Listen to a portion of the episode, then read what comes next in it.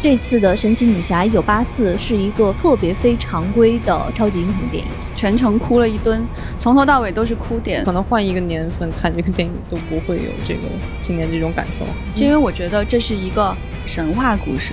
嗯，我愿意把神奇女侠定义为给女性的爽片。这不是在贬低她，我的意思是我们太缺这样的东西了。你看，漫威他找到了一条路，就是我出走半生，归来仍是逗比，对吧？就我们今天一直在讲，神奇女侠是一个超级英雄，她是一个女神，她天生有神力。但是我更喜欢她隐匿在平凡中的那种伟大。嗯。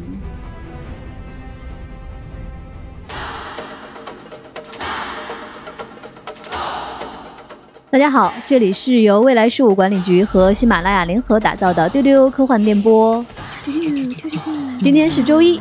但是我们和往常不一样，今天我们要更新一期很特别的节目。今天来到了我们的热爱能量站，我是未来局的特工千一鹤，和我搭档的呢，一位是局长季少廷，Hello，另外一位是邓运，嘟嘟嘟嘟嘟。今天我们要安排这期特别的热爱能量站，是因为在上周末十八号刚上映的一部电影《神奇女侠一九八四》（Wonder Woman 1984）。因为这部电影呢，我们看了之后，对。我觉得你应该这么介绍。我们今天荣幸的请到了盖尔加朵粉头。不不不，如果关注我们丢丢的听众们，大家可能会知道局长对盖尔加朵这种深情的特殊的爱哈。比如说几年前他采访盖尔加朵出现的那个马失前蹄的事件。滑铁卢。对，如果我们现在介绍局长呢，可能他也可以说是盖尔加朵的一个普通的粉丝，普普通通，普普通通，不我也就是刚刚因为太喜欢盖尔加朵，所以从华纳得到了一百张电影票，刚刚。发出去的这样一个普普通通的粉丝，哎，今天会有大量的剧透。如果呢，你想要得到丢丢这张票，你可以先不听。什么鬼？但是也没有关系，没关系，没关系。这个片子呢，等会儿我们的剧透是带着很多我们自己的热爱的那些观点和思考。也许你看了一遍之后，会跟我们的感受不太一样，但是听完丢丢，你可能会特别想再去看一遍。对对对，嗯，那你就可以来我们这边来试一试，能不能获得我们送的电影票。局长看这部电影呢，比我们都早。可能大家也看到，局长在他的微博上发了一篇比较长的无剧透的短评。嗯，当时局长看完之后，心情的澎湃啊，情绪有巨大的波动。对，然后给局里每一位特工都深情安利了《神奇女侠一九八四》。对对，因为我当时真的是那个情绪过于激动啊，就是全程哭了一吨，从头到尾都是哭点，然后哭到我整个口罩全湿了，大概是这么个情况。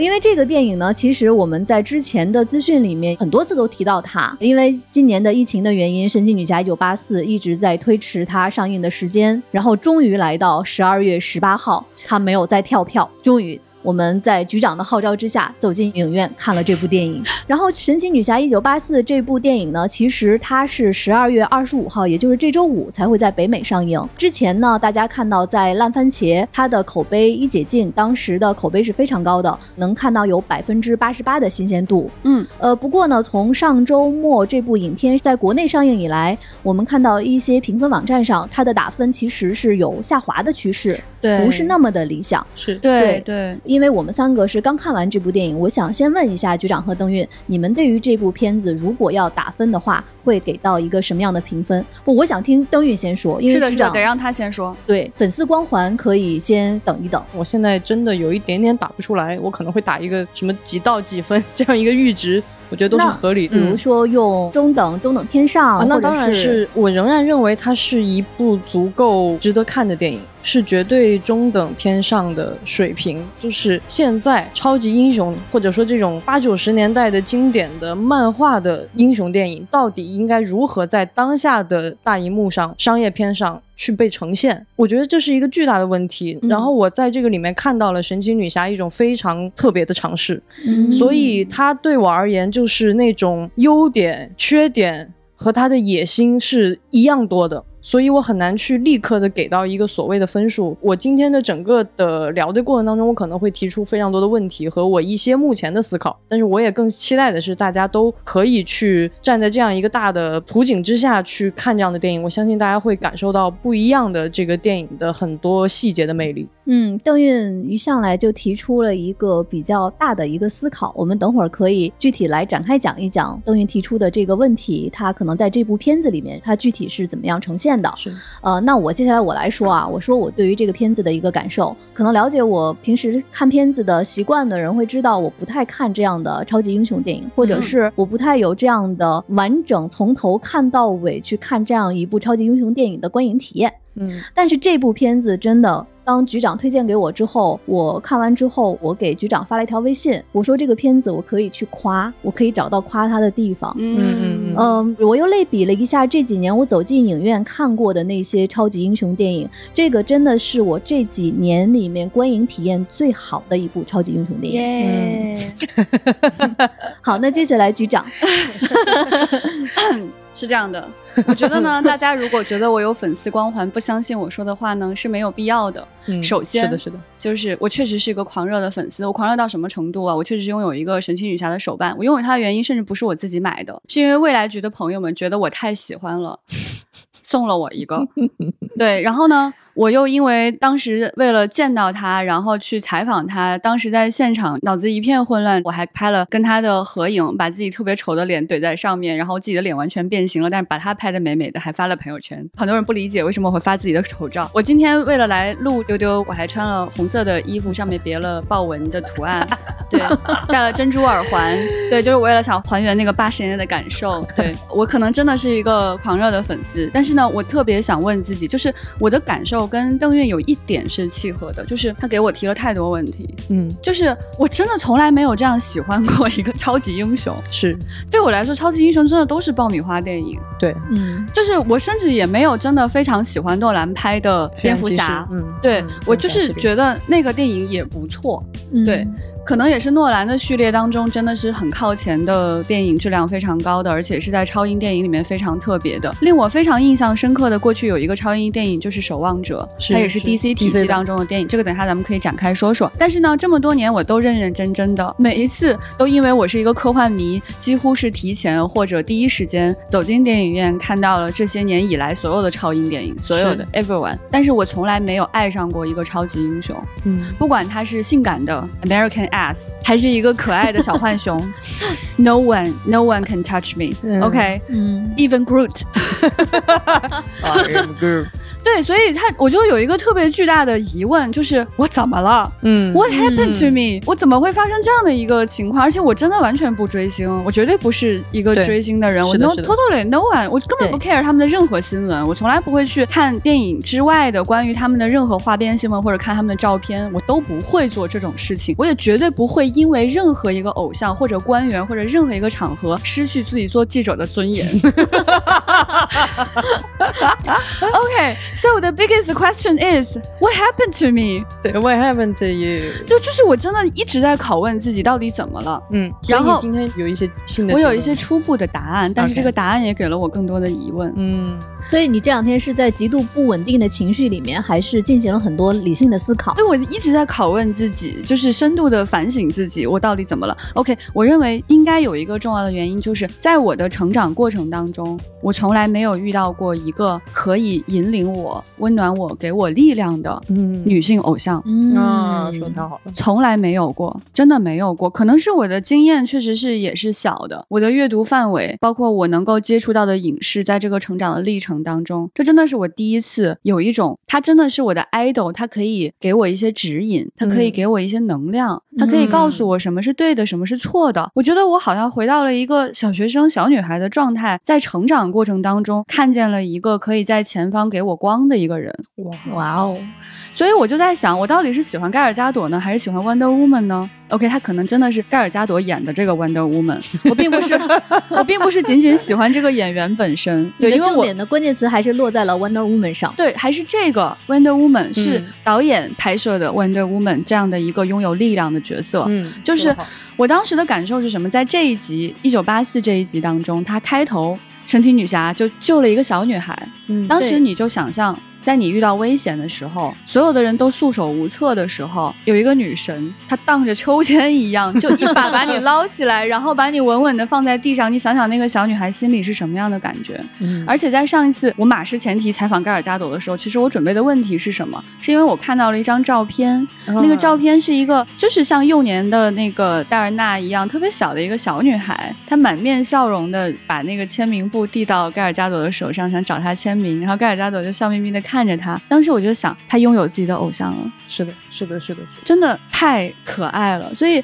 我觉得，至于为什么我又因为一个女性爱豆形象就这么的爱她呢？这个还是继续留下来一个疑问吧。嗯，对，嗯，所以局长你说的这些，其实大家可能也能感受到，可能我们接下来今天的关于《神奇女侠一九八四》的分享，这个片子它能打多少分儿，其实并不是最重要的，对更重要的是我们从这个片子里看到了什么，我们为什么喜欢它，它为什么会感染到我们。以及它为什么是特别的？是的，我接下来可以跟大家清晰的、清醒的讲出来，我为什么可以打五星。OK，嗯，好，那我们回到刚才邓运提出的一个他的思考，就是你说你在整个的观影的过程中，你一直在想他在整个的好莱坞的创作体系里面是不一样的。那你能讲一讲，就是具体的你感受到的这种不一样是什么？首先，我们都可以看到，现在大家看到好莱坞荧幕上，我们都很熟悉啊，漫威、DC 两个大体系在做这样的漫画超英的改编，而且做的都各有千秋。呃，漫威可能在大众的层面更成功一些。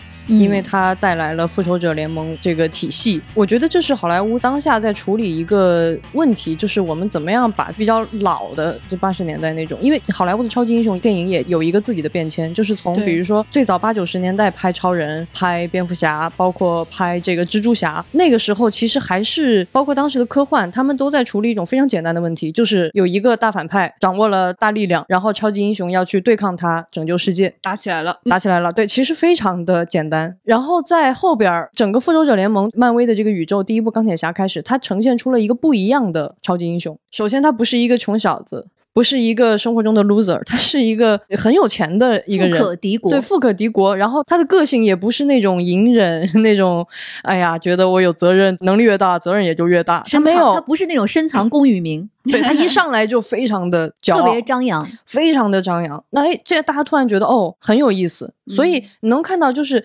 超级英雄这样的商业片，它一定是受众面最广的一种电影类型。那么他要怎么样去跟当时的观众去做有效的互动？其实漫威找到了一条路，就是这种。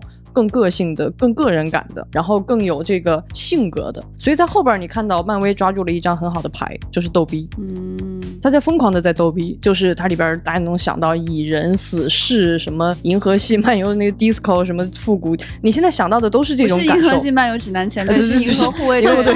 对对对对，sorry，前面你这学问都学杂了。对，学问都学杂了。整一块儿去了。对，你看漫威他找到了一条路，就是我出走半生，归来仍是逗逼，对吧？就即使他想，哎，这句话太有意思了 哦，nice。就是即使他想处理一点稍微严肃点的问题，比如说他在后边他也意识到说光逗逼不行了啊，我们复仇者联盟也要反思一些问题，包括那个 Civil War，嗯对对对，我们是不是要应该这样用自己的能力？我们是不是要反思一下对我们保护的东西和造成的破坏之间的 balance 啊？试图去思考一些这种问题，但是他的骨子里仍然是一个严肃的逗逼。嗯就是就是这是漫威的一个非常大的特点的漫威的电影啊，就现在来说，而且为什么大家记得在前两年，就是马丁斯科塞斯会以他为首的这样一些好莱坞老炮会开始攻击漫威的电影，说嗯你们就是游乐园，你们就不是电影。其实这也是这样大的这种漫改工业大片儿，它现在面临的一个问题，就怎么样去跟观众更有效的去互动呢？他可能找到了一条路，好，这种快乐的、轻松的，像游乐园一样的，一年的时间，在数年的时间里去给你讲一个很大的故事，给你很多好玩的人物，这是他的路径。好，事实证明漫威成功了。然后 DC 这边就哎有点尴尬了，因为其实，在电影的领域，最早其实 DC 是比漫威更成功的，因为大家。对我们从小，你第一个认识的超级英雄可能真的是超人。那他在新的环境下，他要怎么样去跟漫威来对抗？其实 DC 这两年很。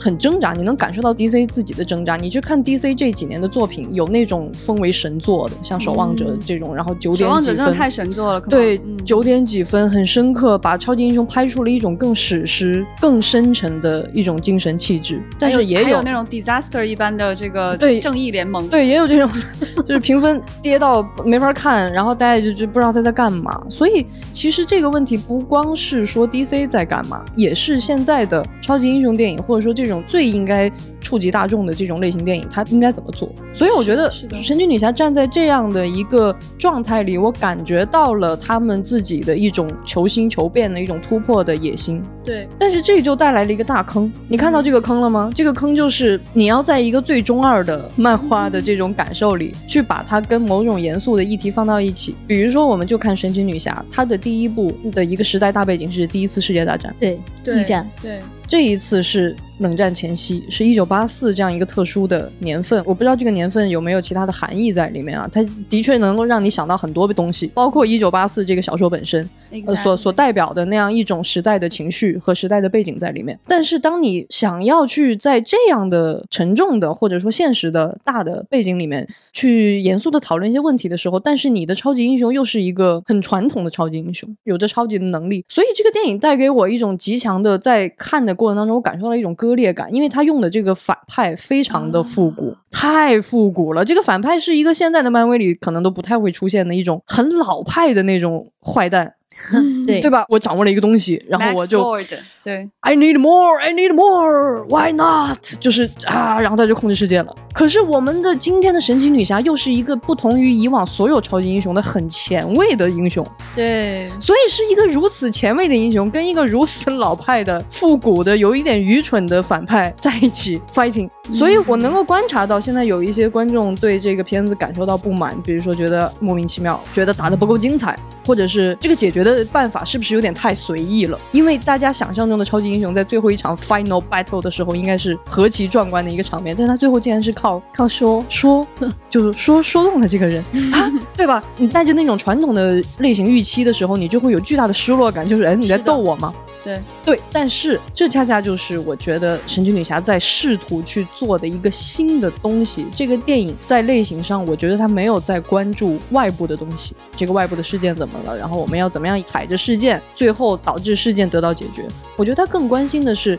神奇女侠为代表的这样一个超级英雄的女性，怎么样面对自己，以及她传递出了怎么样的一种价值观给到和她在同一个世界的那些普通的人？她在问自己的同时，也在问所有的普通人：我们要一个什么样的生活？我们要一个什么样的世界？而不是坏人来了，我把他打死了，好了，世界和平。所以这是一个很大的野心，是的，这是一个非常巨大的野心。所以为什么我说她的野心、优点和缺点都让我感受是一样多的？这是一个了不起的探索，但是当然必然伴随着。很多很麻烦的、很难处理的问题，会让观众感受到一些预期上的偏差、失落或者是不舒服的地方。我特别同意前辈这一点，就是之所以现在的这个评论它的差异如此之大，是因为我觉得这是一个神话故事。嗯。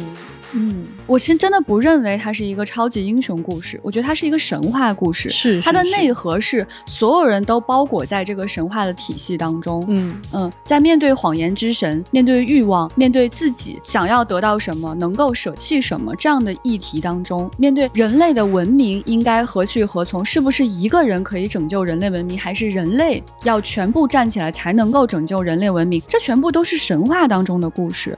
所以他用神话完整的统一了这个故事，他才把这些东西全部都放进去，把故事讲了出来。所以我认为他最后的这个选择是恰如其分的。他用一种极其舞台剧式的呈现方式，告诉我们文明的抉择就是掌握在每一个人手中的。这就是一个史诗级的神话故事应该有的样子，而不是一个人拯救了世界，那显得太可笑了。嗯，我特别同意局长给到的这个电影的一个定位哈，就是如果你能够用一种看神话的，带着一点更多的比喻意义或者说预言的这种性质。来看，其实它是完整的。那我听了局长和前辈刚才的分享，我是不是可以这么理解？其实二位会觉得这次的《神奇女侠一九八四》是一个特别非常规的超级英雄电影。没错，没错。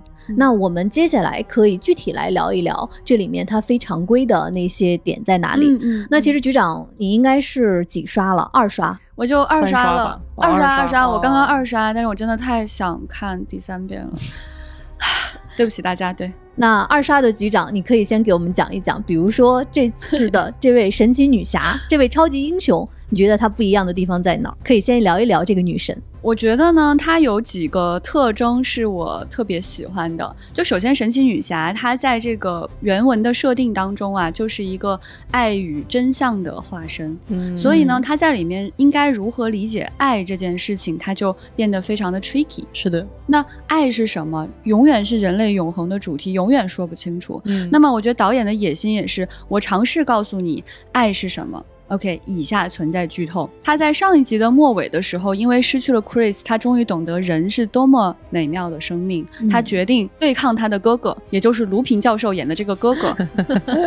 对，我就说真的给大家准备了一些笑点，因为我觉得这些演员太有意思。对，大家想想上一集他所对抗的战争之神 The God of War 是卢平教授。我这里面插播一个我们的笑点，我们在局里面讨论第一集的时候，郭姐说第一集的观感一点都不好，因为反派是。卢平教授，老出戏，好难代入。对，OK。那么在第一集当中，他是因为失去了他最爱的这个人，反而。他获得了一种 greater love，就是他感受到了什么是爱，就是人这种生命不像他哥哥所说的那么不堪，不应该从地球上消失。他没有杀掉这个害死他最爱的人的这个女性，他保护了人类，他让人从战争当中解放出来了。那么在这一集当中，他花了一些浓墨重彩去展示。神奇女侠到底有多思念这个飞行员？嗯，是的，就是我们可以想象一个如此美的女性，她的选择可以很多，她完全可以，而且她可以主动去做任何一件事情。在这么漫长的时光里，她让自己沉浸在这种痛苦跟思念当中，这就是一种很特别的爱。大家有人会说啊，这就是一个没有谈恋爱的女性的悲惨，不是那样子的，这是她的主动的选择，太主动了。所以当她遇到 Chris 重新出现的时候，这个时候，请问导演，巨大的难题，你该如何呈现这极致的浪漫？嗯，你让我们如何在极短的时间里重新拥有它，重新失去它？你让这个伤心如何放大？然后在出现的时候呢，Chris 跟他说了，他最后因为炸的有点头晕，没有听清，最后才想起来的那句话。他说：“I wish we had more time。”嗯，他还说：“I can save today, you can save the world。” Steve 是一个愿意成就他的人，Steve 是一个愿意牺牲自己拯救世界，并且愿意成就他的伟大的这样的一个爱人。嗯。在那一刹那，他借用别人的身体回来，面对他说出这个台词，然后那个镜头就围绕他俩一直旋转，对，直到旋转到神奇女侠听完这些话，他终于明白过来，对面站着的这个灵魂是 Steve 的时候，这个人的脸就变成了 Steve，太神奇了。他不仅仅是为了让 Chris Pine 回来演这个角色，他表现出神奇女侠戴安娜，她能看得见对方的灵魂。嗯，在他眼中，那个人他就是他当年爱的那个飞行员，不管他长成什么样子，我看见了你的灵魂，这个就是爱的那种穿透力。还有什么？他们两个人应该做一件什么样的事情？神奇女侠 highlight 的一个点，飞翔。这个点，我觉得导演为什么会去选他呢？我看到了一个采访，导演说他父亲是飞行员，所以他非常热爱飞翔，所以导演本人非常热爱飞翔，他一直觉得飞翔是一件了不起的事情。那么在这个影片当中，戴安娜讲说。你有一个 something 是我觉得最特别的，就是你会飞。嗯，然后他们两个人开着一架隐形的飞机，穿越云端，穿越了烟火。这个烟火意味着什么？它代表的是 Chris 当年的牺牲是有效的。这个世界上普通的人类换来了一种和平跟欣欣向荣。是的，当他们两个人驾驶着隐形飞机穿过那个烟花的时候，你简直不能想象比这个还要更美、更浪漫的画面。你怎么能这样谈恋爱呢？然后两个人就穿越云端，在云之上，透过云层看到底下这样的烟花。戴安娜露出了笑容，她问他说：“我一直不明白你怎么飞。”这个时候，他的爱人告诉他：“就是借助风的力量，感受它。就是你需要感觉到这个 air，这个 wind，这个空气。你需要 how to ride it，how to catch it，and how to join it。”嗯，就是你怎么样能够抓住它，感受到它，驾驭它，并且融入到里面。嗯，对。对，那么这个呢，就是爱所给予对方的力量，一直到最后，他要失去 Chris，这是我们一开始都知道的事情啊，他要失去他最爱的这个人，但是我不能再见，他终于知道这个时候他必须放弃，然后他哭起来的样子好像一个孩子啊，他已经崩溃了，他不再像一个不可触摸的女神。他当时哭的时候，那个太令人心碎了，哭得像一个孩子。然后那个镜头其实没有给到 Steve，对，Steve 就消失在街角了。那场拍的太棒了，对。然后他就开始奔跑，越跑越快，越跑越快，身上的伤消失了，越跑越快。这个时候他掏出了真理锁，然后飞起来了。然后他冲入了云端，那个云都卷了一下。然后他终于，他就听到了一个声音，那个声音的处理很特别，不是那种回忆当中的声音，是一个现场的声音，告诉他说你应该融入这个风。他终于体会到了如何去飞。我觉得这是导演的伟大之处。他讲的爱是什么？不是仅仅是牺牲，而是说，在你失去这个爱的时候，你同时得到了什么？在你打碎自己最美的爱的时候，你从爱情里面到底获得了什么？他获得了一种能力，这种能力在过去的神奇女侠的所有的故事当中是他与生俱来的，从来没有解释过他是为什么会飞的。嗯，只有这一次，他告诉了大家他为什么学会了飞，因为他失去了他最重要的东西，他在他这份爱情里面获得了最美好的东西。他会飞了，而且这个飞翔，它竟然像梦境一样展示了那么久。就包括我们说钢铁侠会飞，很多人会飞，从来没有人愿意花时间在这件事情上展现飞翔的美，那种梦境感，只有这个导演做到了。所以我觉得他对爱的理解是如此多层次，简直令人发指。他怎么做的这么好？然后你看啊，他还讲了什么样的爱？他讲了友谊之爱。嗯，对，他讲了两个女性之间的友谊。是的。我们看，觉得好像是一个正派，一个反派，哈，这个豹女是她亘古不变的反派，是大家非常 经典喜爱的反派。这个演员她非常有意思，就是她叫 Kristen Wiig，她其实是一个喜剧演员，然后她是一个非常牛的喜剧演员，她在这个里面的驾驭令我非常心动。对对对，我非常喜欢他们有两个场景是我很喜欢的，一个是捡文件的时候，就是豹女出场的第一场戏。对，就是他，就觉得不会穿高跟鞋，然后 awkward，全世界的人都不认识他。这个时候，神奇女侠蹲下来开始帮他捡东西，然后他终于觉得有人来帮他来解围了。他还跟神奇女侠就做了一些对白，很想认识他这样子。第二个场景是早餐，就是这个场景很特别啊，我觉得他可能真的挺女性化的一个场景，导演没有去避讳这样的场景。是的，就是约着一起吃一个温馨的早餐，是女孩子之间经常做的一件事情，但他们两个人显然都没有朋友。嗯，他们都没有女性的伙伴，没有这种 besties。他们坐在一起的时候，戴安娜觉得 Barbara 是一个如此风趣幽默的、如此睿智的女性科学家。她鼓励她可以穿高跟鞋。然后呢，Barbara 对这个戴安娜女神一般的角色充满误解。这个误解不是她仅仅来自于她自己，整个社会对戴安娜的误解。嗯，你长得这么美，我觉得你可能每天都在外面吧？你是不是一直在谈恋爱啊？你这特别受欢迎。哎呀，就是他们俩这种互相倾慕啊。我我非常非常打动那个细节，我觉得没有人愿意去呈现这种事情，两个女性之间这种真实的爱，我觉得特别的感动。直到最后，大家可以看得到他们俩是不是真的很爱对方，真的是。后来 Barbara 一直在帮他追寻这件事情，而且呢，在最后他们俩打斗的时候，神奇女侠一直不还手，一直不还手，直到他把那个盔甲都毁灭了，就到最后那一刹那了，他一直不愿意还手，是因为他非常认同对面的这位女性科学家，她的美，她的智慧，她带给自己的友谊，他感受到她身上温暖。和真诚的力量，对他相信他可以回来。就是局长说到街头的那一场戏，其实我刚才说我看这个片子哭了两次，这是我第一次哭，就是看到街头的那一段。可能有一些听众会觉得有一点点不太明白，他为什么要在那个时候放弃 Steve。是这个电影的一个设置，就是说，其实它有一块儿就是可以许愿的石头。那这个石头，其实你对它许愿，你的愿望就成真，但是你要付出一些别的代价。那在那个时候，戴安娜要去拯救世界，但其实 Steve 是他对着许愿石许愿，Steve 才回到了他的身边。个愿望，对，是他的愿望成真了。但是刚才说到，只要愿望成真，你就要付出代价。那戴安娜的代价是，他就失去了他的力量。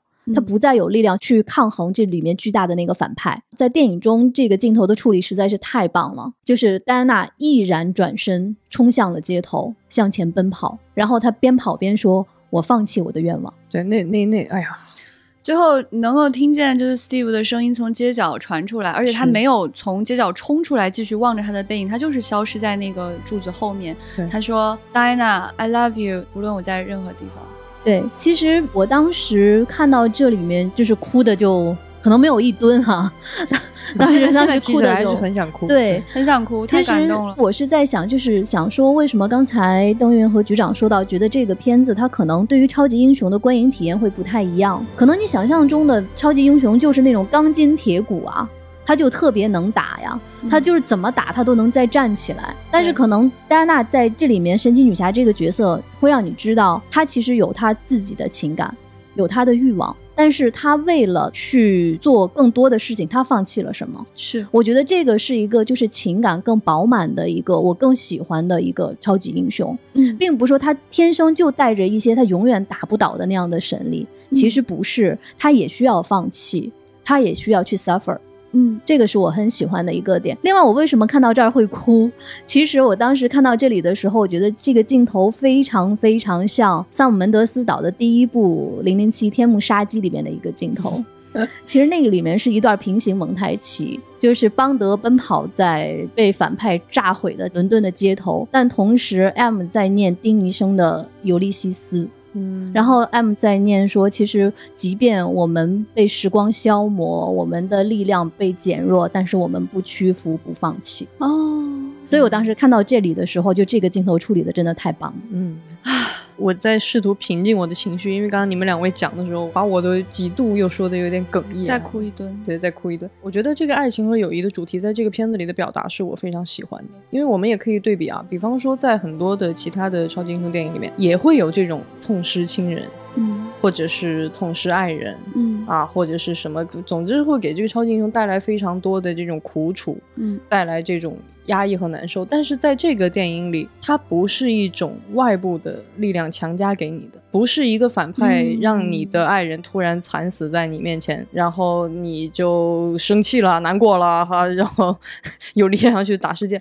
它是非常细致的从你的内心深处起来的，对，就是你可以选择的。是，你可以选择让这个人回来，失去，但是你会失去力量，失去一个女神的力量。在这一部里，其实，在他的打斗里，其实我在开头看的时候挺心疼的。你看到戴安娜身上开始有伤，嗯，啊，被打的接连就是爬不起来，很不是戴安娜应该有的样子。对，你很心疼她，然后但是你看到她因为这个，然后 Steve 在保护她，他们两个人之间的这种互动，然后到他决定我要放弃你、那一瞬间，其实就是一瞬间决定的。嗯，那场戏太快了，猝不及防。对，猝不及防，他就转身就跑了。所以我觉得这是一个很少看到的，在这样的电影里面这样一种呈现，它不是一种很被动的，或者是它真的是是是是来自于他自己的力量和选择，而且他没有一转脸就刚毅了。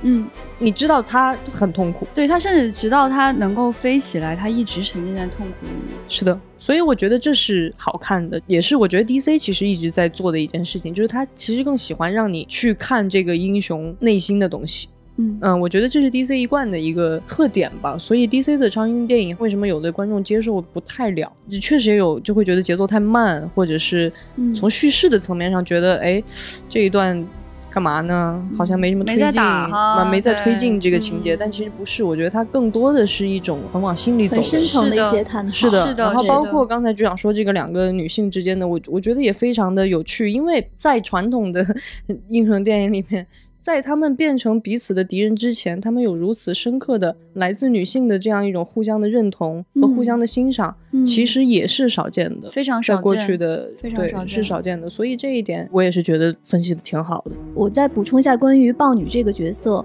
就是导演的处理没有给她一上来就是一个标签，她就是一个坏人。嗯，对，没错，就是给了她很多动机上的合理性，她为什么最后会变成这样？嗯她即便变成那样，你心里是会心疼她的。没错，所以她跟戴安娜的互动，你会觉得是合理的。嗯然后我再补充一个关于爱情的表达，嗯爱情有其实有一段是我非常非常喜欢的，就是 Steve 回到了一九八四年，他换衣服呢？对，其实是、啊太可爱了对，其实是戴安娜带着他走到外面去，去看这个世界是什么样子。然后 Steve 完全就不知道现在这个世界已经变成这样了，可能电梯也不会坐，地铁他也不知道是什么样子。然后你就会想到，其实，在第一部里的时候，其实 Steve 是带着戴安娜去怎么看没错没错，那个世界完全是一个呼应的对段，落。这段特别有趣，而且这段用到的音乐是莫扎特的《费加罗的婚礼》中的一段，那段歌剧叫《你可知道什么是爱情》。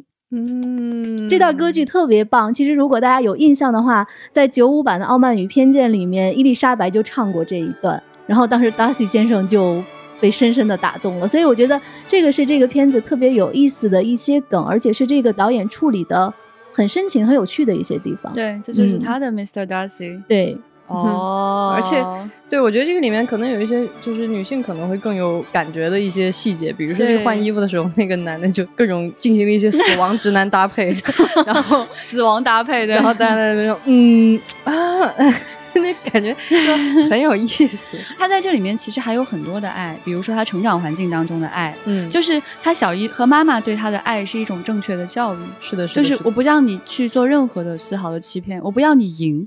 我要你成为一个 great woman。小姨当时教他什么是 great，妈妈当时跟他说了一句话，是一个 wish，这个 wish 让我当时我就哭了，就是一开头我就哭了。妈妈对他说：“One day you will become all that you dreamed of and more。”啊，翻译一下，翻译一下，就是 就是你梦寐以求的想要得到的一切，你想要成为的那个自己，你一定会实现的，而且你会变得更多，变得更好，甚至比你今天能够想象的自己还要更好。这才是妈妈对他的爱，这是亲妈啊！然后他还学到了什么？他的女武神心身上，就是那个金色的战衣啊，就是在这个神话体系当中的女武神，就是那个战衣，他从身上得到了什么？他说得到学会了一种牺牲。那我们看这个牺牲是什么？他在爱情里面，他牺牲自己最了不起的神力，他训练了那么多年，他与生俱来的不可被剥夺的力量，他为了这个爱，他说 this one thing。他就当时那是他情绪最激烈的一刻，他从来没有看到跟他跟谁争吵，他在跟 Steve 争吵，他就重复 this one thing，this one thing，就是他愿意舍弃一切去要这个爱，同时在这种情况下，based on this，他能够去舍弃这个爱情去拯救其他的人，就是这种牺牲是特别有层次感的。嗯，就你想象在两个小时里面，他塞进了如此多他对爱的理解跟定义，你说导演是不是有野心？他是。他在发布会上就说：“他说，终于有这样的一个机会，得以呈现爱这样一件事情。”嗯，说得好。那其实呢，就是神奇女侠上映的时候，包括现在大家也能看到，好多评价都是关于盖尔加朵的，就都说看这个电影看盖尔加朵就够了，因为盖尔加朵实在是太美了。那我就想知道，比如说邓云和局长。你们看了这个片子之后，你们对于盖尔加朵的美是怎么理解的？我觉得前辈应该先说。对，我觉得粉丝光环现在也可以再等一等。我应该请前辈先讲。对 我首先没有局长那么着迷，因为盖尔加朵的美貌当然是非常的好看，太好看了，而且她在这个里面是八十年代那种穿着啊。很经典，美确实是很美，但是整个电影我不觉得只有盖尔加朵的美貌是可以被看的。就是在这个电影里，我其实非常喜欢他对这样一个女性超级英雄该干嘛，其实是这个问题，我很喜欢这个电影给到的回答。那首先，刚刚千老师也提到，就比如说现在很多人觉得这个打斗不够好看，是因为我觉得这个导演在处理打斗场面的时候诉求不一样。对他不是要让这个超级英雄把所有人都干翻，让你觉得他。很牛逼啊！其他人都很在打的很。这个电影里盖尔加朵的每一场打斗，他其实目的不是在制服或者说打垮这些人，嗯，他只是想要做自己的事情。呃，白宫有一场打斗的戏，当时 Steve 还拿了一把刀，戴安娜跟他说不用那个，他用用不上，就是没必要用这个东西，不需要取他们的性命。所以你能看到这个打斗的关键点就变成不是说他要把别人都打趴下，而是比如说他在受到豹女的攻击的时候。他要怎么样一边用自己已经虚弱的身体对抗如此强大的豹女，与此同时还要尽力的保护每一个人，不要让他们都死去。这是一个新的东西。对，就是我们也在过往的超级英雄，比如说很多超级英雄也会啊啊，比如说什么一个蜘蛛侠砸下来了，杀人的，对他就会去保护，他会保护一车的人。比如说这个超人也是什么飞机要砸下来，他要把飞机举起来，或者是钢铁侠导弹来了，他要把导弹扔出去，那都是一种很宏大的东西。但是这样一个深入在他每一个行为里的细微的、发自内心的，就没有想要伤害任何一个人的这种呈现，对我来说是新鲜，而且我觉得是很触动我的，很漂亮。对，很漂亮。而且你会看得到，说他有一个细节啊，他说他很讨厌枪。嗯，在第一集当中，小姨就是这么去世的，他的同胞就是这么死的。他看到第一个子弹飞过去，打中了一个正在空中飞的一个非常帅气的女武士，打到他的身体上，然后他死掉。他当时好震惊，嗯那是他第一次看到枪，看到子弹。所以呢，你看他第二集一开始他就把那个歹徒的枪捏碎了，说嗯今天我们不会做这件事情。包括后来他一直在阻止子弹的发生。是，最后还有就是他在那个埃及的时候，嗯呃，在中东地区的时候，当时子弹飞过来，他还赶紧去抓住那个子弹，所以他其实是非常希望在任何一个细节当中去保护每一个人的。包括你看，大家很多人可能觉得最后的战斗仿佛应该是他跟豹女打的死去活来，没有打，其实 对，他没有打，他是在被打。所以很多人就会觉得，哦，这不爽，这不是我想看到的打斗，但其实不是。嗯这种打斗的处理，请大家仔细回忆一下我们中国传统的武侠片，对对对对，假如你需要保护敌人，那你应该怎么打？是想想看，这种能量是多大的能量？是的，所以这个也是特别展现她的女性魅力的一面。嗯她愿意保护其他的人。嗯对。然后我觉得他对女性的美有一个点，我特别想说，有意思的点就是眼镜。啊，嗯，太有意思了。我们看啊，就是 Barbara 是戴着眼镜出现的。她看起来好像是一个不起眼的科学家，但是她她当时把文件掉到地上，没有人愿意理她。她想试图跟别人说话来化解自己的尴尬，甚至没有人在意她有这个尴尬。嗯已经到这个程度，只有一个人可以看见他发生的这件事情，就是戴安娜。戴安娜嗯蹲下帮他捡东西，然后他也看见他是可爱的，嗯然后他根本就不会因为说他戴着眼镜就发生了什么样一件事。大家想一想，眼镜是一个亘古不变的用来贬低女性形象的一个存在。我们想一下安妮海瑟薇的《公主日记》，对不对？先还有很多啊，无数这样的场景。还有一个重要的点是什么呢？就是七十年代的那版《神奇女侠》，就是一个戴着眼镜在白宫上班的不起眼的女性。我看了她的照片啊，我真的是没有看过那一版的《神奇女侠》嗯我是因为今年的彩蛋才看了这个。嗯，我看她的照片之后，英姿飒爽，令人震惊。我就不明白这个眼镜是怎么令她普普通通、平平淡淡的。OK，那么我们看在第一集当中啊，当时我看到那个神奇女侠戴眼镜的时候，我当时心里一动，这想必是有梗。但是呢，我因为不知道这个，我现在回去看觉得更有意思。就是神奇女侠来到人类社会之后，就是这个 Steve 和他的秘书在帮他选衣服，然后他。不管穿上什么衣服走出来，Steve 都特别震惊。我们想让他穿普通人类的衣服，是为了让他看起来不要太显眼，就戴到街上去，不要太过于显眼嘛。后来 Steve 就拿了一副眼镜 戴在他的头上。哦，大家注意，这副眼镜跟当年神奇女侠戴的眼镜一模一样，七十、年代那一版的黑框眼镜。然后他戴上眼镜之后，导演给了他特别多戴眼镜的极其美的镜头。嗯这个时候，Steve 的秘书说，就好像他戴上眼镜就不是你看过的最美的女人一样。啊，好有趣！我好喜欢眼镜这个细节，我喜欢导演这种点到为止的讽刺。我我觉得这里其实是一个让我感受到这个电影一种更深刻的点，但是这个点可能很难在女性群体之外引发更多的共鸣，也是很多观众可能觉得这个电影无聊的其中一个原因。就是 Barbara 作为一个反派，嗯，她的黑化的动因，可能对于很多女性之外的观众，他会觉得、啊 What happened？就是咋了嘛？嗯你不就是街上遇到混混了吗？怎么你就一下子要？对，很多人可能会认为 Barbara 是嫉妒戴安娜。对，这是是我想说的一个点，就是这个电影其实是在用某种方式想要告诉你，女性体会到的这种压抑，其实是一个系统性的压抑。嗯你不处在这个里面，你可能不明白那种只是掉个文件没有人帮你捡是什么样的一种感受。它不是只是因为我掉了文件没有人帮我捡，不只是因为我今天戴上眼镜，整个社会就觉得我是一个 nobody。嗯这是一个来自系统性的对女性的某种规训和压迫以及无视。而戴安娜的出现，她太美了，她太强大了，她无视了男性规则对她的某种限制。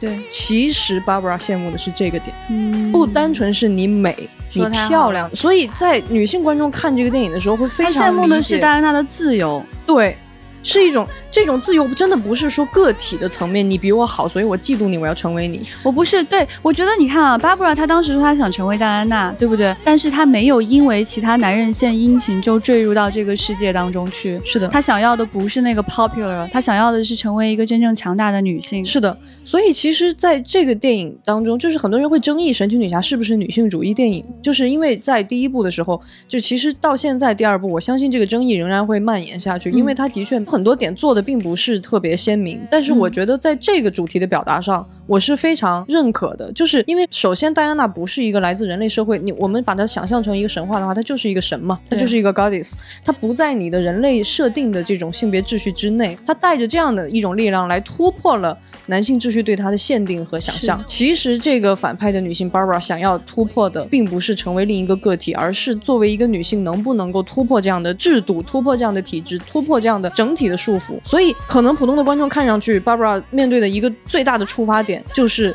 街上有混混调戏她，然后戴安娜把这个人打飞了，然后她因此想要去成为一个有力量的人，可以保护自己，只是这样吗？不是，她想要成为的是从此以后走夜路永远不用害怕。对，是这样一种深刻的女性的群体性的困境，是的，和一种潜意识里你甚至都分析不出来的那种不安全感的来源。是的，是的。他想要突破的是这个，所以他黑化了。是所以我觉得这一点非常重要，就是我们不要去把它简单的理解成你没有别人漂亮，然后你被坏人欺负了，所以你成为反派了。太。太肤浅了，太肤浅了。是的，这个电影远远走的比大家能够表面上看到的这个故事远太多了。在电影的发布会上，导演就跟这个 Wig，就是这个反派的女演员说，希望我们接下来可以继续去探讨女性的内心世界。是的，这就是他们两个人想做的事情。嗯。而且我们可以看到，他没有对立两个性别，是的，他没有对立性别，他讲的是那个时代对女性的理解。我们看啊，忽视 Barbara 的人不是只有那个叫 Jake 的立领男，还有他的领导，他的领导是一个女性。他上来就来问 Barbara 是哪一位啊？他说呃是我，是是你面试的我。然后那个领导还跟他说啊，很高兴认识你。他说你面试我，你认识我，我们认识。就是他没有在对立性别，他在讲一个整个时代对女性的认知，他不是普遍性的，他讲的不是男性。对女性的认知，没错。而且前辈刚刚说的有一些这种细节啊，我特别打动导演，愿意去直面这些问题。他看起来是生活当中 trivial 太小不过的细节了。走个夜路碰见流氓怎么了？大家很多人说哦，怎么了？OK，这个讲的是就是女性深处的这种不安感。是的，你都看不起她，你都看不见她，你都觉得她不性感不美。她戴着眼镜，你都觉得她不是豹女那样的 sexy 的那样的形象。她走夜路的时候仍然会遇到危险。是的。对，那么他面对的问题到底有多深入呢？我觉得可能在续集当中啊，在接下来，我非常期待看到导演对豹女内心世界的探索。嗯，所以我觉得我今天也在想这个事儿，就是我愿意把《神奇女侠》定义为给女性的爽片。嗯，这不是在贬低她，我的意思是我们太缺这样的东西了。嗯。比方说，我们在过去，比如说像我的孩童时候，我对英雄的想象全都是建立在男性的这种感受上的。我会羡慕的是他们的西装、他们的枪、他们的手表、他们的眼镜、他们的酒壶啊，对吧？他们的笔，然后他们怎么开飞机、开车，怎么用那些道具。但是在这个电影里，我为什么不能去展现他的衣服、他的高跟鞋和他的美呢？对呀，理解我的意思吗？就是对对对，你都花那么多时间去讲解男性的西装了，我就不能看看戴安娜穿西装和她的高跟鞋搭配起来有多美吗？这就是一种完全从女性的视点出发的，满足了女性的对超级英雄的这种想象和诉求的一种，所以我觉得是一种女性爽片。我希望以后这样的爽片越来越多，越来越多。真的，我觉得很需要。就是我们不能总是站在一个男性的视点。的立场上去看待女性，然后只歌颂她的，把她标记为某种欲望的标的，然后 that's all，不是，我觉得不够。我觉得我们应该有更多的这样的，可以让很多的女性在那些不起眼的细节里感受到一种巨大的共鸣。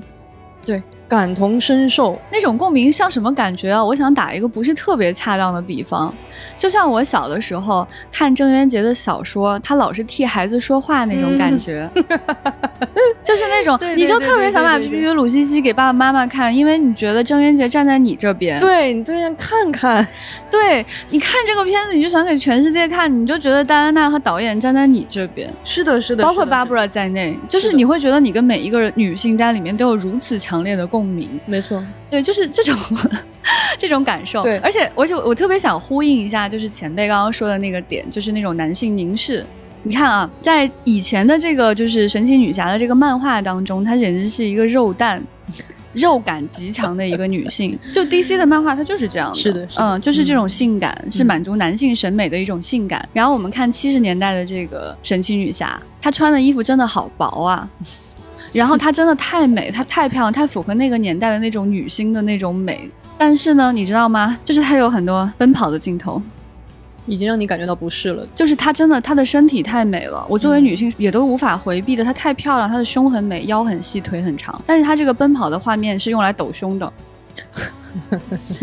Exactly, that's what I said。就是你你去看那些奔跑的画面，全都是这样的一个画面。但是我们看在现在的神奇女侠当中，她怎么处理这个问题？盖尔加朵在选角的当时，曾经一度被批评太 skinny，太瘦了。嗯。但是导演把她塑造成了一个什么样的形象？她的胸、她的腰、她的腿、她的脸，哪里不美？处处都美。但是她看起来像一个不可侵犯的 goddess，像一座金像一样。所以就是她。金色和铠甲在她身上是如此的契合，你看到她，你不会有，你很难立刻有什么邪恶的想法，而是觉得她美，嗯，好漂亮。然后呢，你会觉得稍微有一点点不可靠近，因为你觉得她是不可侵犯的女神。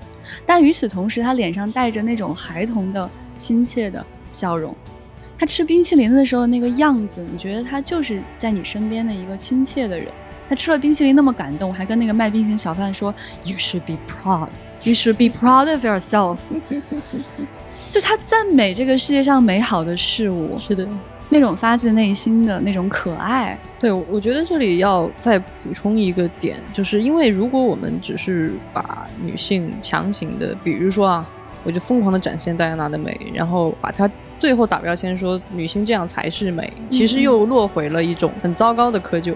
啊，是。对，所以在这一部里面我其实是满意的，就是因为他给了 Barbara 这样的一个，Barbara 也很美，哇，Barbara 那个美。不不不不不，我没有在否认 Barbara 美，我的意思是她想成为戴安娜，但是戴安娜告诉她你要成为你自己，对。我觉得这是很重要的一点哦，这个特别特别的重要，是就是我觉得这个是导演最想说的，就是我们不要对美有任何的定义。嗯，神女侠美不美？美，Barbara 美吗？美的。对，不要去为了迎合或者什么东西，对吧？我们就去强行只认一种标签，然后我们就大家都向那个方向发展才是美的。我觉得这一点很重要，已经很 OK 了，但是我觉得还可以做更多。所以在以后的电影里，对吧？我希望在这一点上，我觉得可以做的更多。甚至我都会觉得那个男性反派 Mr. Lord 的秘书长得很美，他的腿极长，他跑起来穿着高跟鞋在大厅里面奔跑的，让我觉得非常非常 impressive。你会觉得每个女性都如此的美，怎么那么好看，那么有趣？嗯，对，所以我觉得我还特别喜欢一点什么，就是我刚刚说到那个，就是那个奔跑。他没有说这个奔跑是一种性欲望的提示，对。他把这种奔跑变得非常的神一般的美，他完完全全颠覆了七五年的那一版神奇女侠奔跑的含义。那其实除了戴安娜的美，这部电影在最开始放出它第一轮物料的时候，其实大家都非常非常惊艳，因为一九八四年嘛，它是一个八十年代的那样的一种五彩斑斓的那样的一种审美，五彩斑斓，对。对对。对对对对，所以在这部电影里面，你在看的时候，其实也有很强烈的那种八十年代的美学风格，视觉冲击。对对对对对，就是哪些给局长印象比较深？我印象最深的是这样，就是那个他带着 Steve 游览那一段，那段让我有一种特别舞台剧式的感觉。就看到 A B C D，然后两个人不断的向往前走，就好像在舞台上看到第一个场景、第二个场景、第三个场景。Steve 因为他真的刚刚来到这个世界上，他带着那种极其惊讶的感觉，看到这里新鲜的一切的时候的那种反馈感特别的好。比如说看到街舞。看到朋克，一群朋克走过去了，对，然后他坐电梯，哇，你看他好开心。然后他坐那个地铁的时候，就是张着嘴看着地铁飞驰过来。然后他突然看到一张海报，上面有一个航天飞机，他就问：“那是个飞机吗？”神奇女侠突然非常的开心，说：“走，咱们去看看。”对，然后他就走到了一个航天博物馆里面。他快速浏览了人类的航天史，嗯嗯，我那一刹那其实是非常激动人心的。他讲述的就是八十年代这种朝气的、蓬勃向上的、一切都有可能的这种感受。于是他就给这个大反派 Max Lord 一切都有可能，只要你愿意 dream it 这样的人 留下了巨大的空间。是的，是的，他的存在就变得特别的合理。嗯，哎，就特别的有意思。我在看这个片子的时候，因为知道它是一个八十年代的美学啊，但是尤其是第一场戏，他在商场里救人那一场，那种很强烈的、很鲜艳的八十年代的那种着装，包括设计，你要有种什么感觉？有一点点像在看《剪刀手爱德华》前半部分，嗯，就是那种特别符号性的八十年代的那种感觉。所以这个是当时这个片子在一开始那个段落就给我那种跟。之前看其他的超级英雄电影不太一样，嗯，就是从视觉上，就是在八十年代的这个体现，给我了一种很不太一样的感觉。那我不知道前辈对于整个这部电影的美学，你是怎么感觉的？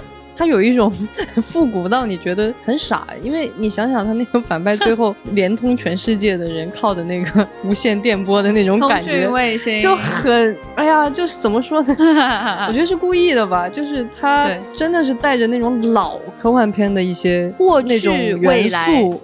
就是那种对对对，原来对未来的想象，嗯，对，带着那样一种老老的旧旧的、很老套的，有的时候我甚至都扑哧一声就会笑场，就会觉得啊，OK，就是 OK，我们在现在还特别回到未来那个对对对，是那种感觉，对科技的设置，等于就像我说嘛。然后他又是讲了一个那么前卫的 结构的一个东西，所以还挺好玩的。一开始看这个电影的预告片的时候，我挺担心的。我看那个五彩斑斓那个颜色，再加上盖尔加朵这次要穿金色。哦，我就觉得什么东西？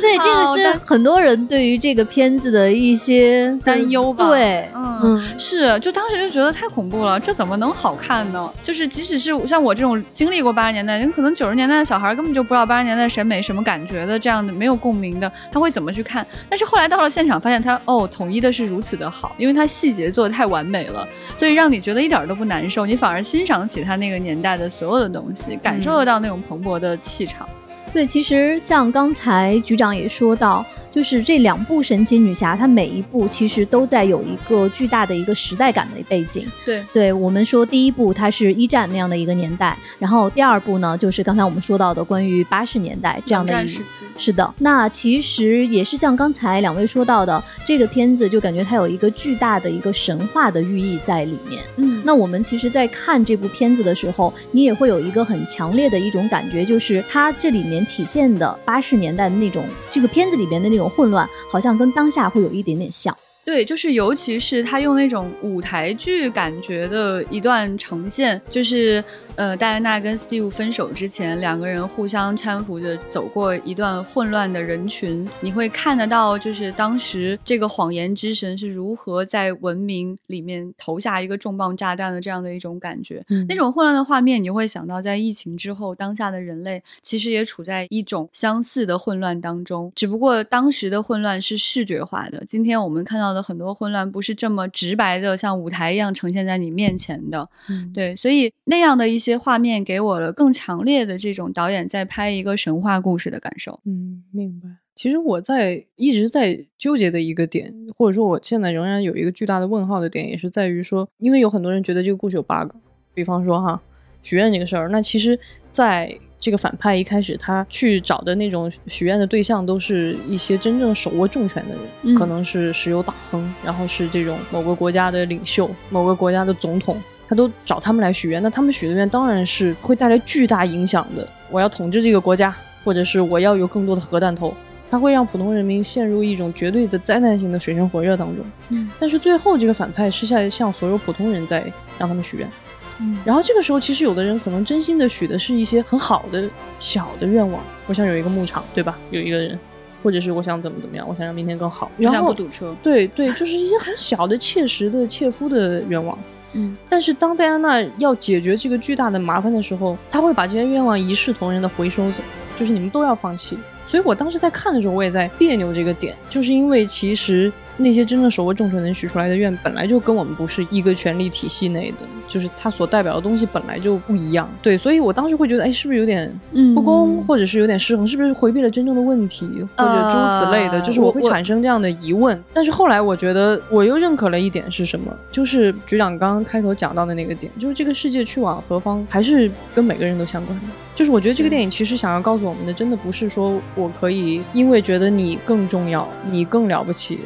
嗯，所以你就理应怎么怎么怎么样，而我，我是个平民小卒，所以你别管我，我爱干嘛干嘛。我补充说明一下前辈的这个疑虑哈，就是首先我们先关注一下谎言之神这件事情，就是他不是愿望之神，嗯嗯嗯，他是谎言之神，所以大家许愿是没有错的，但是你要付出的代价是自己的努力，而不是通过一个谎言被别人 take 另外一件东西。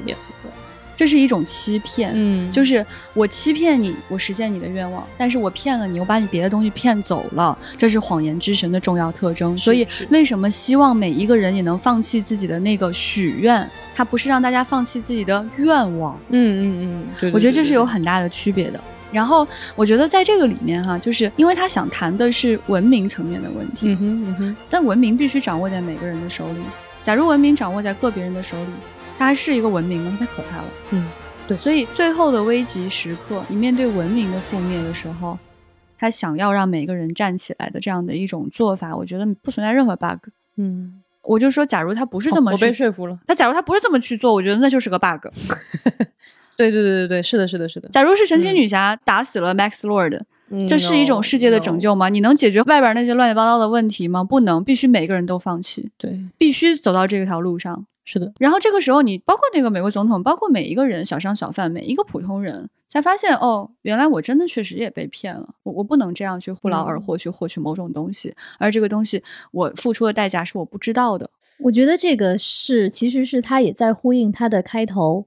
他的小姨告诉他说：“你想获得胜利，但是你不能走捷径。”嗯，对，这就是 shortcut，就是欺骗嘛。对，我觉得这个是在呼应开头。另外，我觉得这是这个片子它处理的特别高级的一个地方，就是在很多超英电影里面，这个反派就是反派，嗯，非黑即白，非善即恶。对。但是在这个片子里面，它最后会让你去思考，造成了很多负面的影响的事情，它到底是什么？是不是我们自己内心的一些欲望？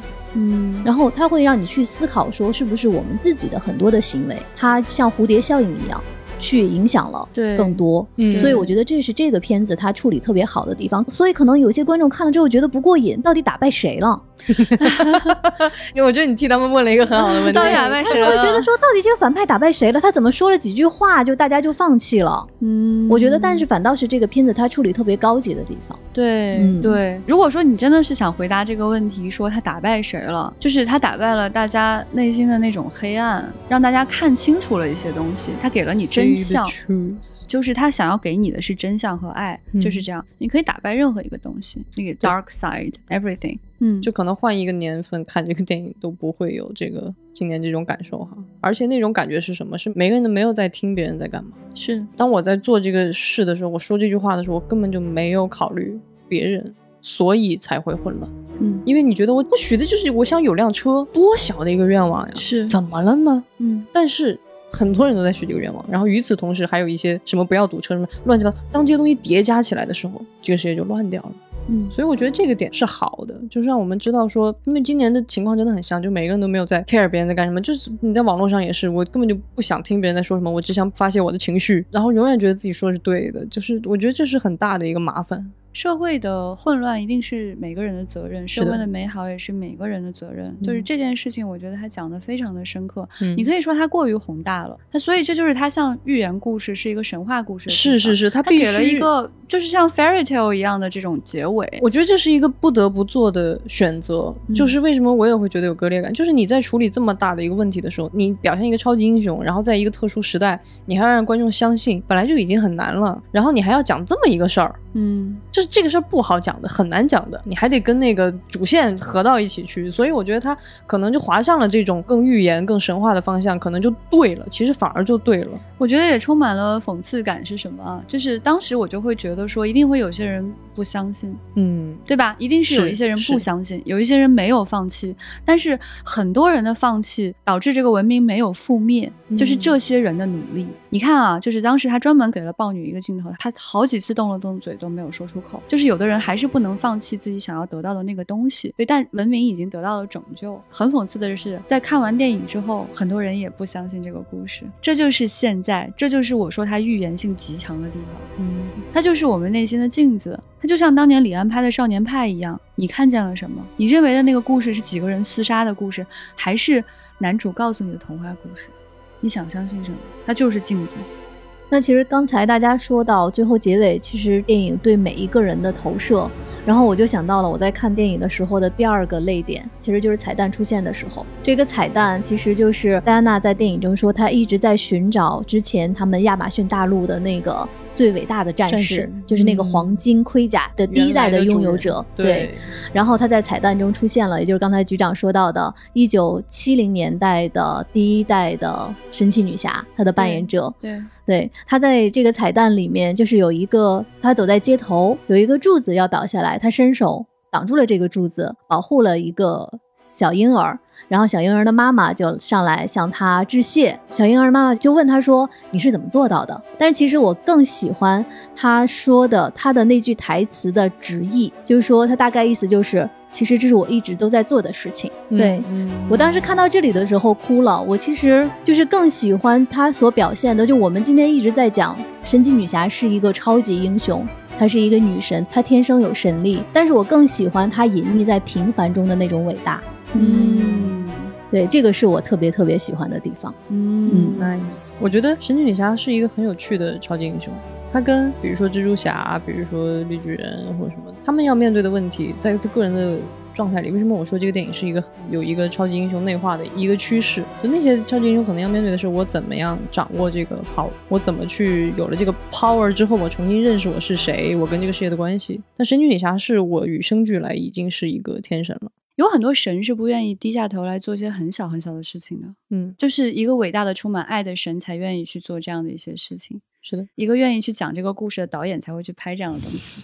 对，就当老版的神奇女侠在镜头上冲你挤了一下眼睛的时候，我相信很多观众的心脏都停跳了，非常感动，特别的期待接下来的故事。我希望他们都一直存在，我想要看到导演呈现的更多的故事。嗯，所以我们送出十张票。对，你可以拿去二刷，听完我们的节目，哎，对，因为太喜欢了，所以太想把这个问题传播给大家了。我突然觉得自己现在有点像 Maxwell 了，Oh my god，太可怕了！我强行要录这一期丢丢，我现在是用电波来 touch 你们，希望你们喜欢神奇女侠，谢谢大家。那我们在结尾的时候给大家留一个问题：你为什么想去看《神奇女侠一九八四》？很简单，发票的规则是这样的，就是首先呢，你要去加我们接待员的微信，我们的接待员的微信号是 F A A 两个 A F A A。杠六四七，加上他之后呢，你就会跟他讲说需要去加丢丢的微信群。对，，你要进丢丢电波的微信群。进了这个群之后呢，你就会看到一个接龙，在这个接龙里面呢，我们会选出十位优质留言的观众送出票。对，我们的这次的互动问题是：你为什么想去看《神奇女侠一九八四》？对，那接下来就按照刚才局长介绍的这个规则，你进到微信群里面去参加接龙，票可能就给到你啦。那我们今天的节目就到这里，我们下期再见，拜拜。嘟嘟嘟嘟嘟嘟嘟